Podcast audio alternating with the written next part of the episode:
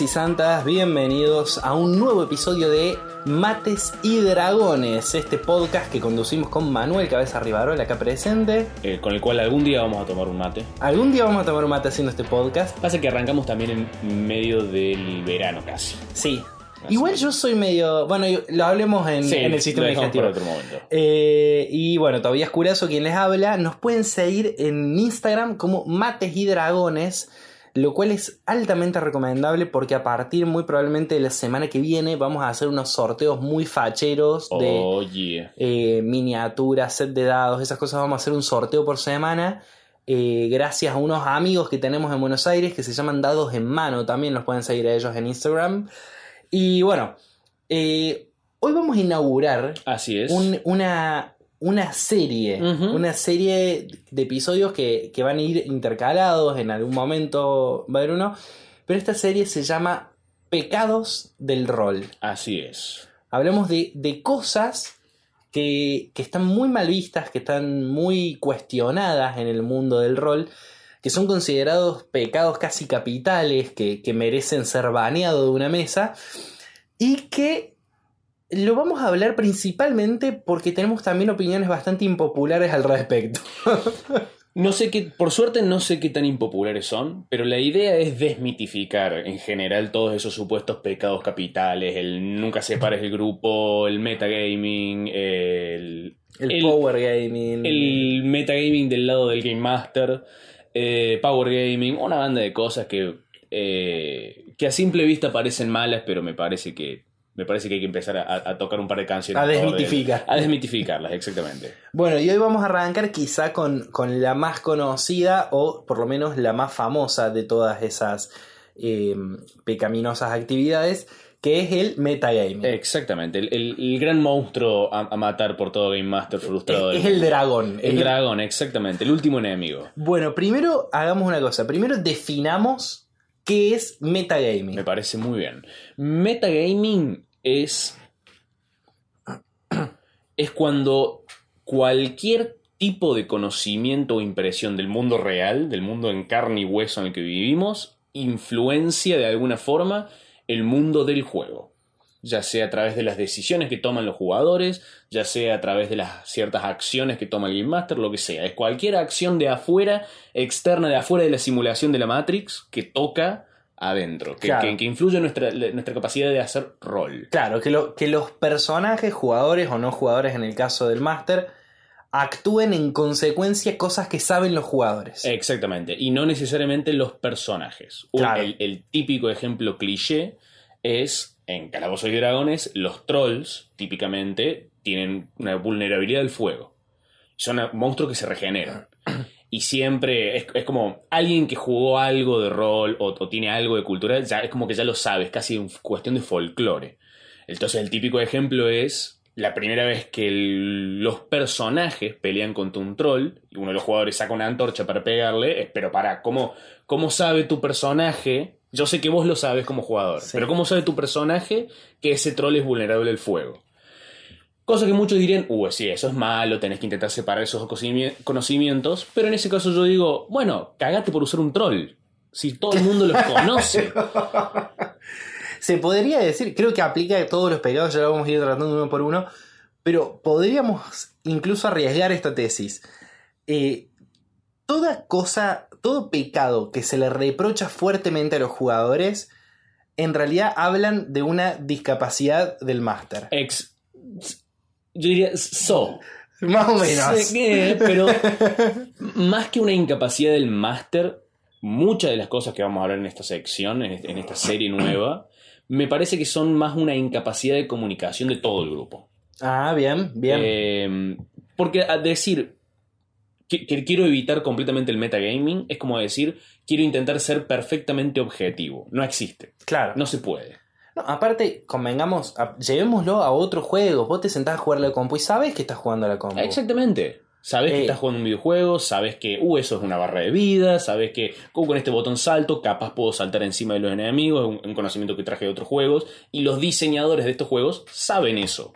Claro, sí, lo usan para eso. De hecho, si te quieren trolear, hacen un juego en el que no puedas saltar. Y Exactamente. de repente jugás al Resident Evil y decís, ¿qué hago? ¿Qué Si hago? no puedo saltar, ¿qué, hago? No, tengo una pistola, pero ¿cómo la uso? Eh, bueno, Resident Evil, zombies. Todo el mundo tiene el instinto de dispararles en la cabeza. ¿Cómo Sí. sabes como jugador? ¿Cómo, ah, ¿te vas a poner a hacer rol ahí? No. Los diseñadores del juego aprovechan ese conocimiento popular para diseñar sus enemigos.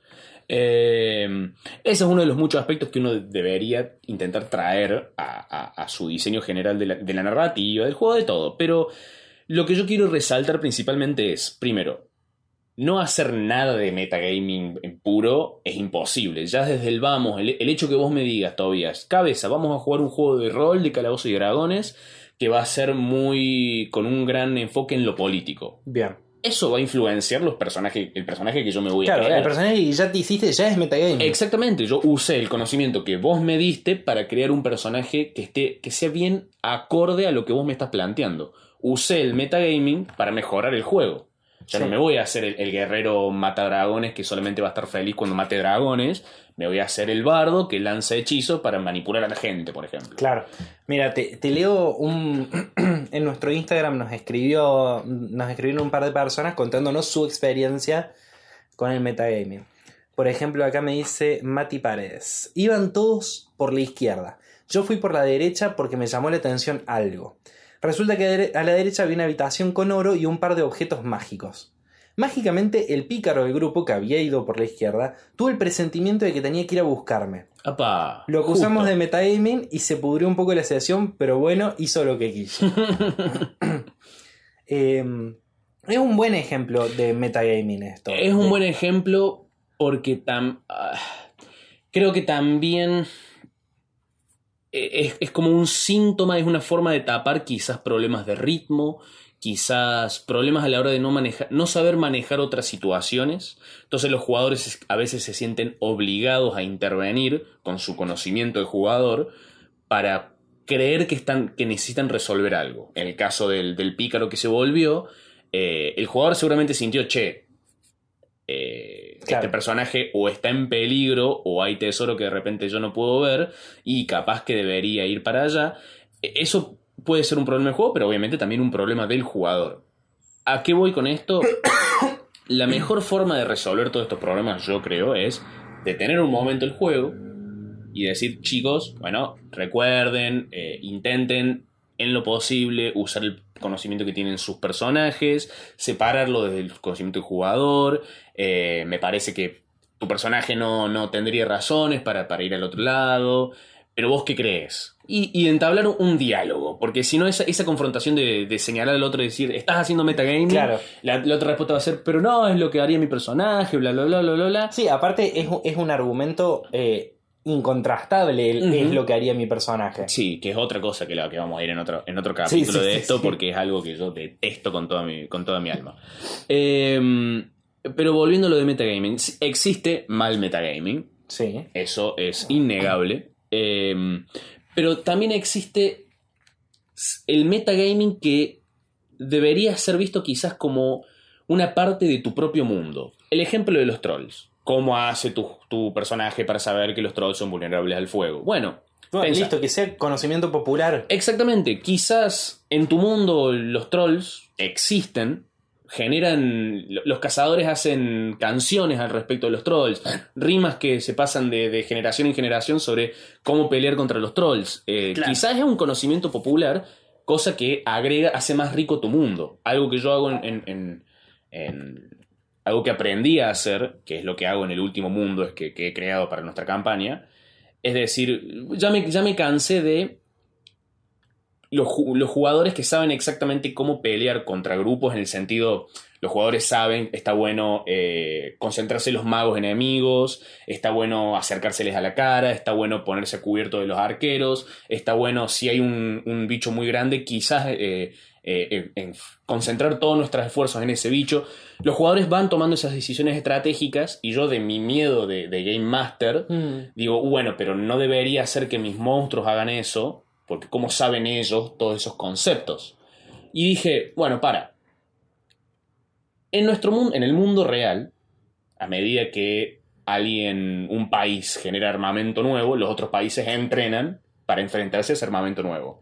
Si en mi mundo los usuarios de magia son relativamente comunes, entonces todo el mundo va a, a saber ciertas cosas y ciertas reglas de su usuario de magia. Un bandido común sabe que un mago necesita poder emitir eh, sonidos y mover las manos para lanzar conjuros. Sí. Sabe que está bueno intentar acercarse a la cara y reventarlo. Sí, que si lo cagas bien cagado a palos se muere rápido. Exactamente. Ese concepto de metagaming, entre comillas, que usan los jugadores, bueno, que sea un cierto conocimiento popular de todo el mundo. Traspolarlo al, al mundo en el que estás. Exactamente, Lo- lo- los guardias del mundo también van a entrenar para enfrentarse a, a usuarios de magia si es que son comunes. Entonces esas cosas sí se pueden usar como Game Master como herramienta para enriquecer el mundo. Claro.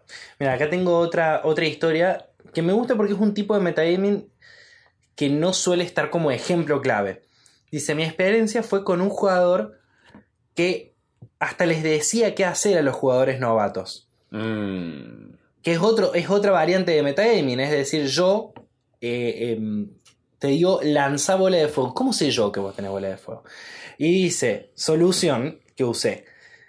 Chicos, en combate si dicen más de 5 palabras por turno se quedan sin acción. Eso pasó en una one shot, después lo aplicó en una campaña y fue épico. Los jugadores se comunicaban en combates de 5 palabras y a medida que pasaba el tiempo en oraciones de 5 palabras comprensibles para cualquier mortal. eh, si eso mejoró el juego, mortal, me, me alegra que hayan encontrado una buena solución. Lo que sí yo diría es, bueno, capaz es un caso de que el jugador que le dice a los demás, obviamente el, el que mejor lo sabe fue el que lo experimentó, no yo. Sí, sí. Pero si eso es un caso de un jugador que le, le- le da consejos al otro jugador, bueno, capaz lo está queriendo ayudar a, a- a- a que aprendan a usar sus personajes. Claro. Hay, hay muchas cosas instintivas que tiene la gente que juega mucho videojuegos, muchas cosas de rol, que no tiene ju- gente que no está acostumbrada a eso. Entonces es, es un caso de un jugador que quiere, bueno, llevarlos como al mismo nivel, a, a decirles, che, tenés estas opciones de estrategia. Sí, como pararte fijate". al lado de alguien que está jugando el GTA y decirle, mira, si apretás este botón corres más rápido. Exactamente. I- Igualmente, como el, el- ejemplo anterior, yo detendría el juego y diría, chicos, está- eh, les gusta que hagamos eso, que cada tanto le demos consejos, porque ca- capaz el consejo no lo quiere el jugador. El jugador quiere darse cuenta solo de esas cosas. Es un modo de juego completamente legítimo. Eh, entonces está bueno detener el juego y decir, che, me parece que no está bueno dirigir tanto los personajes de los demás, capaz a los otros no tienen problema, capaz sí, no lo Claro. sabemos. Porque no nos podemos olvidar que es un juego de rol. Los dos términos son igualmente importantes, tanto la parte como de rol como la parte de juego. El- la parte de juego da que haya mecánicas, mecánicas concretas, específicas, cosas que no necesariamente tienen Reglas. sentido, reglas, cosas que no necesariamente tienen sentido dentro del mundo. ¿Cómo se ve? En Calabozo y Dragones los luchadores tienen una habilidad que se llama Segundo Viento que la usan y se curan. ¿Cómo se ve eso en- dentro del juego?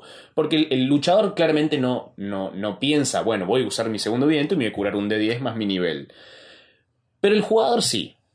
Entonces, todo eso de intentar separar el juego del rol como si fuesen dos aspectos que no, que no se tienen que encontrar, como dos, dos átomos que si se tocan explota todo, Sí. me- no me parece el approach más fácil. Está, es, es completamente legítimo que el jugador diga, uso segundo viento y me curo. Claro, porque te iba a decir, hay, hay algunos ya más, eh, más radicales en este odio por el metagaming que consideran metagaming el decir, por ejemplo, uso segundo vi- viento. Exactamente. Ok, em, decir, eh, tiro percepción a ver si veo algo. ¿Cuánta vida te queda? Para ver si te curo. Todos esos términos que son términos puramente de reglas mecánicas de juego por sobre el mundo del juego. Hay muchos que tienen problema con eso. De vuelta, el, el problema subyacente acá son diferentes estilos de juego. Si a vos te gusta un juego completamente inmersivo, en el que nadie se refiere a su vida como puntos de vida, sino busquen formas descriptivas, narrativas de decirlo, entonces deberías decírselo a los jugadores. Epa, eh, Perdón. provecho. Sí, gracias. Eh, deberías decírselo a los, a los jugadores. Deberías decirle, chicos, yo quiero esta experiencia del juego. Háblenlo antes de empezar a jugar. No interrumpas el medio del juego y digas, no, no, no, esto no me gusta. Voy a poner esta regla para detener esto y limitar esto que no me lo banco. Porque capaz los jugadores no están buscando lo mismo. Claro.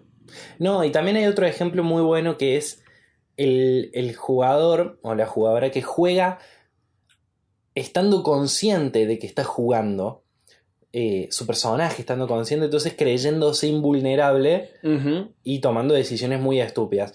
Capaz que esa persona que le interesa jugar para hinchar las bolas, está todo bien. O sea, le cabe la muerte cuando le toque. O sea, Exactamente. Y lo que. Y que no sea la muerte un castigo, o sea, realmente le cabe la muerte. Me pasó en la última sesión que dirigí que un personaje tomó la decisión de irse por otro lado, y era un bardo de nivel 2 con nada de vida, y lo emboscaron y estuvo como literalmente como a punto de morir. Y, y encima me decía como, no, no voy a tomar esta decisión porque no tengo este tipo de poder. Le digo, pero, pero metete en la cabeza de tu personaje, estás ahí, salí corriendo. O sea, y es como, eh, eso también, como frenar la partida y ver, por ejemplo, a mí me gusta más lo narrativo, lo... Entonces siempre como que trato de detener el juego cuando me dicen, por ejemplo, eh, lanzo historia a ver qué sé. Y yo digo, mira, prefiero que me digas, me recuerda algo, conozco este, este símbolo, y ahí yo te digo, a ver, lanza historia. Exactamente, sí, porque eh, ese es el lado, para mí, el lado malo del metagaming, que es olvidarse la parte de rol. Claro. Eh, sentir, ver la hoja de personaje como una serie de botones a tocar en ciertas situaciones. Está el guardia en, en- en la puerta, tiro intimidación. No, bueno. ¿Cómo se ve eso? Eh, no nos olvidemos que estamos jugando un juego de rol. ¿Qué hace tu personaje para intentar intimidarlo? ¿Cómo narrativamente? ¿Qué, qué sucede? claro. Eh, capaz no es posible intimidarlo, bueno, eso es otra cosa de tiradas de habilidad. Eh, y lo, lo- lo que quiero hacer Hincapié. hincapié es en, en- en- en el arte de la comunicación. Muchos Game Masters esperan, pretenden comunicarle ideas, intenciones, eh, eh, un modo de juego a través del juego mismo. Lo cual a veces no es efectivo. O sea, e- e- esa sensación de, oh, ¿cómo no se dan cuenta de dos puntos? Claro. Eh, porque los jugadores están jugando un juego en, en- un modo ya o prescripto o, o, mm, o, o están... ¿cómo- ¿Qué quiero decir? No tenés idea de lo que están percibiendo tus jugadores. No tenés idea cómo están viendo tu mundo. Claro, cómo se imaginan las cosas. Exactamente. Entonces, capaz sos un increíble narrador experto y los conoces a fondo y tenés la capacidad de, a través de la narrativa, llevarlos eh, con la que vean tu intención. Eh, cap- capaz sos un grosso. Lo más probable es que no siempre se dé eso. Eh, todo el mundo está buscando algo distinto del juego. Y el metagaming, el de tener la partida y decir, che, pasa esto, chicos, jugadores, es una perfecta manera, una, una forma hermosa de lograr eh, ha- hacer un puente entre vos y los jugadores. En Claro. detener la partida y decir, chicos, miren, a mí me gusta mucho la parte más inmersiva, les pido porfa que en vez de decir hacer una tirada de historia, me pregunten si recuerdan y si saben algo. Capaz ya lo saben de antes y no tienen que hacer una tirada, capaz que no, lo vamos hablando. Pero recordemos que estamos en una historia, una narrativa. Eh, Sí, capaz que ahí ya entramos como en, en lo que sería material de, de otro capítulo que es... eh, porque eso ya es un tipo particular de jugador también, el, el- el lanzador compulsivo de dados. Sí, eh, pero es alguien que ve se, se apoya más en la parte de juego que en la de rol. Se apoya Sí. más en las mecánicas para afectar sus decisiones. Es alguien que usa mucho metagaming. Bien, ¿y cómo funciona en el caso de alguien que es comúnmente Game Master? Por lo tanto, tiene un, un- un amplísimo conocimiento sobre el mundo, los monstruos, eh, los dioses, los poderes de todos los personajes, o bueno, de la mayoría de los que haya llegado a aprenderse leyendo los manuales. ¿Cómo, ¿Cómo se puede, cómo es humanamente posible no hacer metagaming cuando te toca ser jugador? Uf, es muy difícil. Eh, Porque de repente ves como, bueno, tengo que, tengo que de nuevo hacer el tutorial de un juego que ya di vuelta tres veces. Em, ¿Qué pregunta? Em, primero que nada, antes de, de la primera... Si sos alguien extremadamente experimentado y vas a, vas a jugar en un juego, capaz de decírselo de antemano en la, en la sesión cero Mm. al, al- al Game Master, che, mira, yo la verdad... eh, ya tengo mucha experiencia con el juego, me, me sé tantas cosas de memoria, me conozco tantas. Eh, a- háblalo con el máster, a, a ver, eh, capaz el máster te dice, bueno, tu personaje es un erudito, entonces sí sabes de muchas, un, un poco de todo, capaz que no. eh, y desde el punto de vista de, de- de- de yo como, como jugador, individual. Eh, el juego, por mucho conocimiento que uno tenga, eh, yo aprecio mucho el hacerme, el, concentrarme en mi personaje, en su personalidad, en su, en su construcción. Y yo no veo tanto el, el saber mucho del mundo de Calabozos y Dragones como una limitación de decir, uy, yo ya sé qué es esto, yo ya sé qué es aquello, yo ya sé esta piedra, yo conozco este bicho, sino más como un... Tengo más herramientas para hacer más rica, más rico el pasado de mi personaje. Claro. Eh, ah, voy a hacer una pausita porque estoy pensando un par de cosas. No, está bien. Eh, es, es complicado pensar el, el, el metagaming como algo positivo eh, si, se lo, si se lo aplica bien. A mí me gustaría como que tratemos de hacer hincapié en, en cuáles serían como, como vos dijiste, bueno, hay mal metagaming, sí. ¿Y cuál es buen metagaming? Así, digámoslo como bien claro. ¿Qué, qué aplicaría como buen metagaming? Buen metagaming para mí es eh, usar conocimiento del juego, conocimiento del jugador, para mejorar la experiencia de juego. Eh, ya sea, eh, yo me conozco perfectamente las mis reglas y las de todos. Por lo tanto, cada vez que hay una duda o una pregunta, la respondo rápido.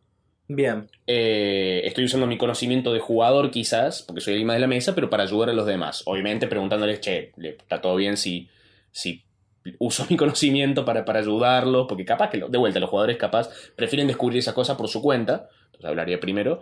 Pero yo creo, yo tengo una teoría, porque mucha gente se queja de los abogados de reglas que le dicen. Yo Mm. tengo la teoría de que una mesa llena de abogados de reglas, el juego sería tan suave Claro, correría tan solo. lindo. Exactamente, ya no más de, de- de ver el manual cada vez que ves una habilidad eh, y otras cosas. Em, eso es un ejemplo de buen metagaming. Otro ejemplo para mí de, de muy buen metagaming es empezar a justificar todas las cosas que conoces como reglas como algo narrativo. Como ya, ya tener experiencia en, en- en- en pasar de un lado a otro. A ver, necesito Por un ejemplo, eh, el de decir, bueno, yo soy un mago, tengo casilleros de hechizo. ¿Cómo se ve eso? ¿Qué Claro, ¿cómo significa tener? Exactamente. Mi mago sabe que tiene casilleros de hechizos. Probablemente sí, porque es algo. Lanzar hechizos es algo que hace constantemente. ¿Cómo lo dice? ¿Cómo lo expresa? ¿Cómo, eh, cómo piensa mi mago sobre sus casilleros de hechizo? ¿Qué significa para el mundo que haya casilleros de hechizo? Empezar a, transformar las reglas del conocimiento jugador eh, con la experiencia que uno va ganando en una explicación narrativa. Eso es un, para mí un, un ejercicio excelente. Otro buen caso de metagaming es cuando como jugador estás en la mesa y te das cuenta de que el Game Master está queriendo hacer algo, eh, sabes que mm, el Game Master, te das cuenta que el Game Master atrás de la puerta que hay ahí ah, va a haber algún tipo de sorpresa o, o el Game Master quiere que se metan ahí, pero no se los quiere decir muy explícitamente. Entonces te das cuenta de eso y como personaje decís, bueno, voy a, voy a ir ahí. Claro, cuando, cuando ayudas a- al fluir de la narrativa. Exactamente, estás usando tu conocimiento de jugador de, che, me parece que atrás de esa puerta va a haber algo interesante. Sí, de hecho, como más fácil sería. Está en la taberna y se te acerca un X a ofrecerte un laburo. Aceptalo. Exactamente. Así funciona el juego. Exactamente. Porque sabes que es un juego, porque sabes que el Game Master preparó algo zarpado para esta noche. Está bien, tu personaje quizás no tenga la mejor Mi personaje no, no- no iría con. No iría. Me quedo acá en la taberna, mirando a la gente. Oh, eso es Y eso Es es horrible. Y eso es muy, muy role gaming. Exactamente, eso es demasiado role gaming. Eh, otro buen caso de, de, de metagaming es eh, cuando... Uh, me paré que me paré. También, como máster, cuando le perdonas la vida a un jugador primerizo, para mí es un buen uso del metagaming. También, sí. No querés que se lleve una experiencia tan intensa del juego. Claro, ponele que es la primera vez que juega, la tercera sesión, y, y se muere por, porque no conoce bien las reglas o porque no entiende muy bien cómo es el juego. No está bueno, porque esa persona después no va a volver a jugar nunca más. Exactamente. Y, y no somos muchos los jugadores de rol. No está bueno perder Salud. Gracias. No está bueno perder gente que se interesó en el juego al punto de probarlo, que digan, uh, fue, no importa el esfuerzo que haga, eh, es una bosta porque me muero el toque. Exactamente. Entonces digo, la primera vez que hace una pelotudez y que se y que obviamente se muere, vos como, como Game Master, sabiendo su punto de vida, sabiendo los puntos de vida de los contrincantes, hacer ahí un- una movida de cosas, puro metagaming para Exactamente. la vida, es un buen uso. Sí, eh, el, el game, metagaming por parte del Game Master también existe, existe completamente. Y también existe buen metagaming de Game Master Y muy mal- muy mal metagaming de Game Master. Eh, Ese sería un muy mal metagaming de Game Master. eh, cuando el- los enemigos parecen saber eh, conocer a los jugadores a la perfección todo el tiempo. Eh, Cuando no tiene sentido, cuando son goblins. eh, cuando te encontrás un grupo de goblin al azar en medio del bosque y ellos se acercan directamente al mago antes que él haya lanzado una- un conjuro eh, y, y le sacan del bolsillo un ítem mágico muy poderoso que siempre gana todos los encuentros. Es como... mmm, mmm. Claro. Ahora, existe el buen metagaming, que es el. mm, el, manten- el, el intentar lograr que tus monstruos usen el conocimiento que solamente ellos podrían llegar a tener eh, y no el tuyo. Entonces, cuando haces esa movida de los goblins, que se acercan directamente al mago y le sacan un objeto poderoso, los jugadores piensan, uh, pero para, Hay algo atrás. hay algo atrás de esto. Esto no es un goblin cualquiera. Alguien les dijo. Alguien les dijo, exactamente. Eh, esas son, son eh, para mí, una, eh, es una herramienta muy valiosa. Yo intento siempre seguir el conocimiento que mis monstruos podrían llegar a tener. Sí. Cosa que en esos momentos, cuando parece que están usando información que no deberían tener, los jugadores se preguntan, ¿para qué está sucediendo? Claro, porque si no, vos decís, bueno, van al más grandote. Exactamente. Eh, también una cosa que, que me parece como, como muy válida y muy copada desde el metagaming del Master, si tenés un grupo de jugadores experimentados que conocen bien todos los bichos, fabricalos vos. Ujú. Cambiales cosas. Y de repente se van a caer de culo cuando los trolls en tu mundo no les afecta el fuego. Y ahí decimos, wow. ¿qué? Claro. Le están pegando con antorchas, ¿por qué? Exactamente. O, o no querés que peleen contra. O, o ya, ya han peleado contra muchos orcos, pero te gustan justo sus estadísticas. No son orcos, son otra cosa, son bandidos grandes. eh, y usan las mismas estadísticas. Y listo. No saben. Para, nunca se van a dar cuenta que no son, or- que son orcos en realidad por dentro, internamente. Sus órganos internos son los mismos que los de un orco.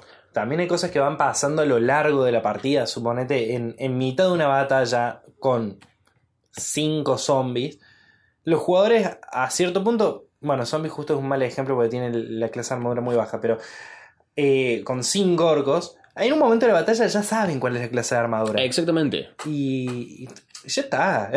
Sí, pero es que es un muy buen punto porque los personajes, si bien no piensan en términos de clase de armadura, también se darían cuenta De- cuán difícil es golpearlos. claro. Eh, porque yo creo que sí existe el concepto de, uh, este es muy difícil de pegarle, ya sea porque es muy ágil o porque tiene una armadura muy fuerte, muy poderosa, y este no.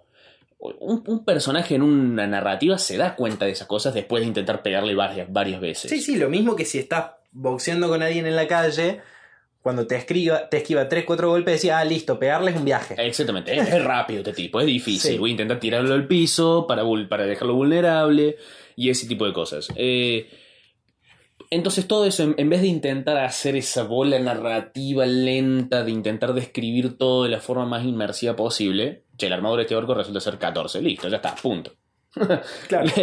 Eh, no le damos, creo, suficiente crédito a la capacidad de los jugadores de imaginarse, de llenar los espacios blan- en blanco, digamos. De decirle, tiene 14 de armadura y que ellos más o menos generen una imagen de ese orco con 14 de armadura. Yo creo que no le damos suficiente crédito a los jugadores a la hora, a la hora de hacer eso. Bien. Eh, pero no podemos dejar de hablar del mal metagaming Por favor. que existe, que sí es horrible, en el caso del pícaro que, habíamos, que habías tocado, de, de que de repente mágicamente se va para el otro lado de la, de la habitación cuando el otro jugador ve tesoro.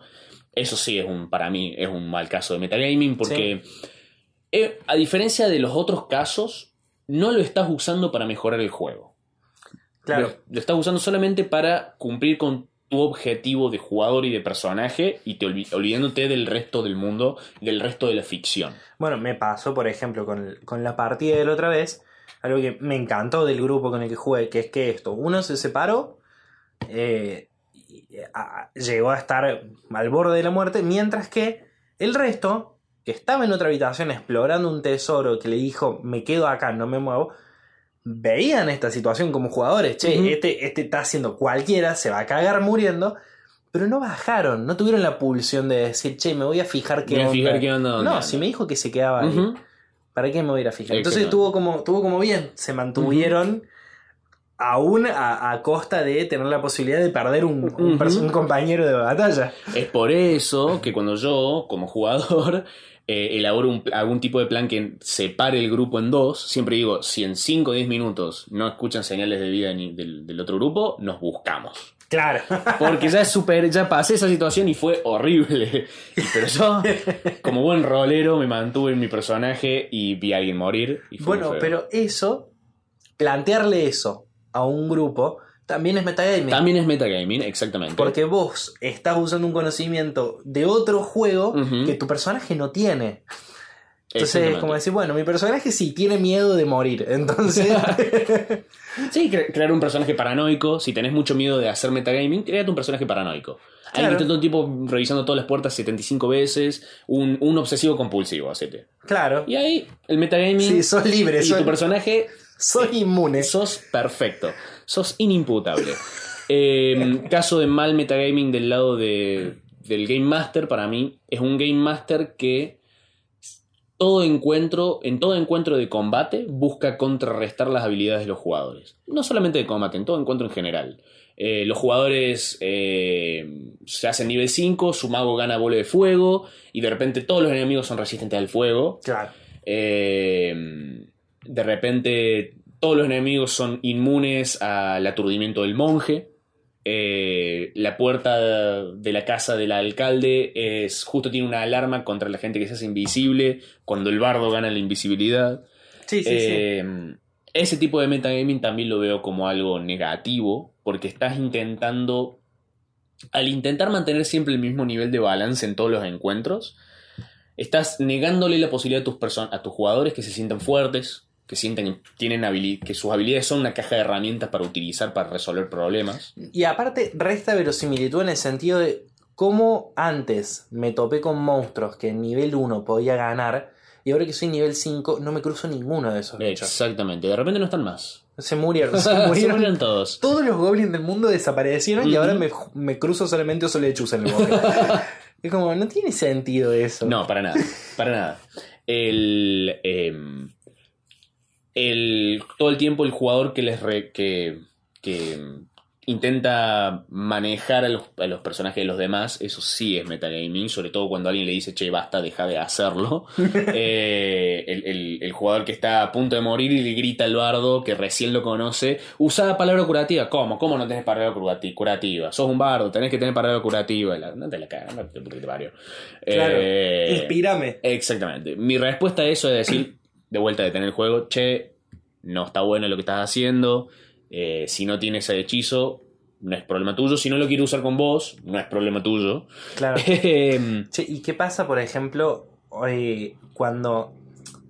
No sé si, si, si computa como metagaming, pero cuando en una situación muy apremiante, eh, los jugadores están debatiendo mucho algo. ujú, Supongamos, alguien te está apuntando con una pistola y está a punto de apretar el gatillo Mm, sí. y los jugadores pasan 20 minutos debatiendo sobre qué deberían hacer.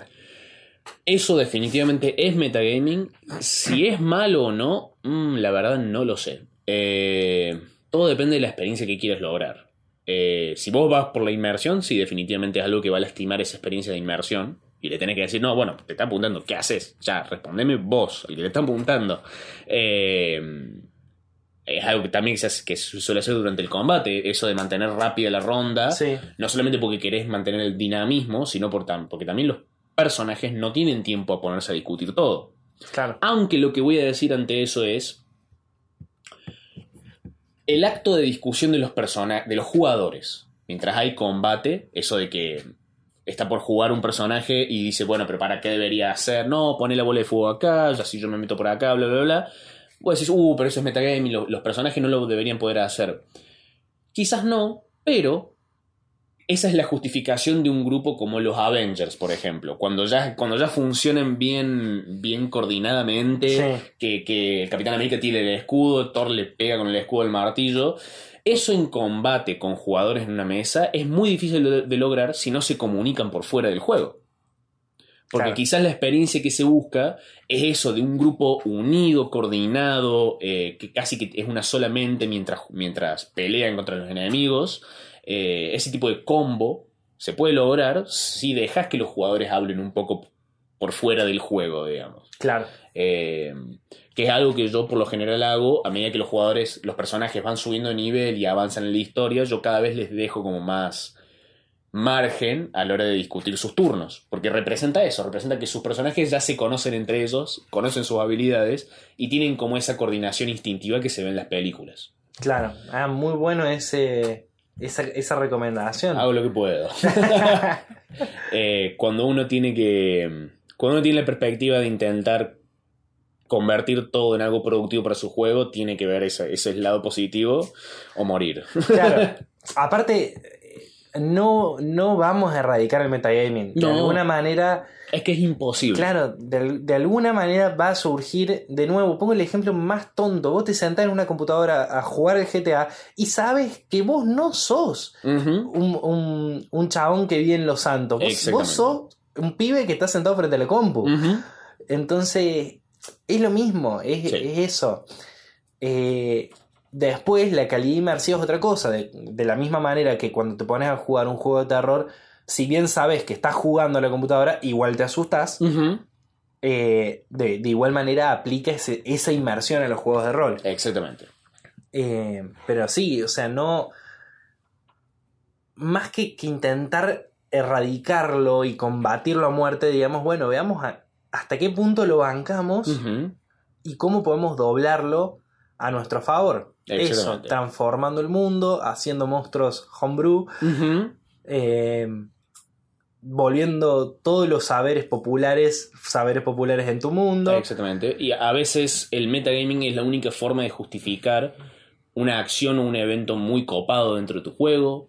Eh, capaz eh, es la única forma de. Con, con- con medida de desafiar a jugadores muy experimentados, de enfrentarse a una aventura. Es. Es una herramienta más el metagaming. Sí. Puede ser visto como eso. Y es imposible sacársela completamente de encima porque no somos seres completamente objetivos nosotros. así Claro, que- aprendamos a usarla. Exactamente. Aprendamos a usar el metagaming a nuestro favor.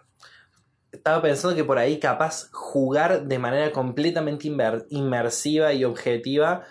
eh, la única manera que se me ocurre es teniendo un trastorno muy serio mental. O sea, creyendo que es real todo. Y es muy peligroso. Es bastante Es peligroso. Hay gente que lo quiere hacer de vuelta. Es, es muy importante dejar en claro el estilo de juego que uno busca. Eh, yo, por ejemplo, cuando arrancamos nuestra campaña, yo les dije explícitamente, ustedes tienen una gran libertad para construir sus personajes, pero hagan lo que hagan, necesito que sean aventureros o gente que esté dispuesta a aventurar. Ustedes utilizaron ese conocimiento para construir sus personajes. Y el juego me parece que se benefició mucho de eso. Sí. Eh, Sí, si hubiésemos sido un grupo de diplomáticos, esta campaña hubiese sido otra. Hubiese sido obviamente, otra, porque distinta. hubiese tenido que improvisar un montón sobre la marcha. Pero esta campaña que hiciste no hubiese servido. Exactamente, exactamente. Eh, y además que yo quiero un juego de aventureros en este momento. Capaz, en ot- capaz otro día quiero otra cosa. Eh, pero es eso, usar el conocimiento fuera del juego para mejorar el juego. Perfecto, bueno, ahí acabamos. Eh, estamos, ¿no? Yo creería que por ahora, capaz Perfecto. una parte 2 más adelante, pero por ahora De momento es lo que vamos a hablar de metagaming y este es el episodio 5 de Mates y Dragones y es la, la primer, es la inauguración de esta sección sobre pecados del rol. pecados del rol. Gente, nos pueden seguir como Cabeza Rivarola en Instagram, Tobias Culazo en Instagram. Y lo más importante de todo, Mates y Dragones. Eh, muy importante porque en serio, vamos a empezar a hacer unos sorteos Eh, hay unas miniaturas muy copadas, hay unos, unos daditos y nada, está muy bueno. Yes. Y aparte para que nos escuche más gente. Sí, loco. Está piola el programa, ¿eh? Está- A mí me gusta. A mí ¿a me gusta cómo gusta? está saliendo, sí, me gusta cómo Zarpado. Sí, bueno, sí. y aparte hacemos otro chivo. Eh, Cabeza y yo tenemos un programa de, de humor, un programa de comedia que se llama El Sistema Digestivo, también disponible en Spotify. Y que está muy bueno y nos cagamos de risa y, y, y es un desastre. Así Nada es. que ver con esto. Exactamente. Nos vemos. Nos vemos.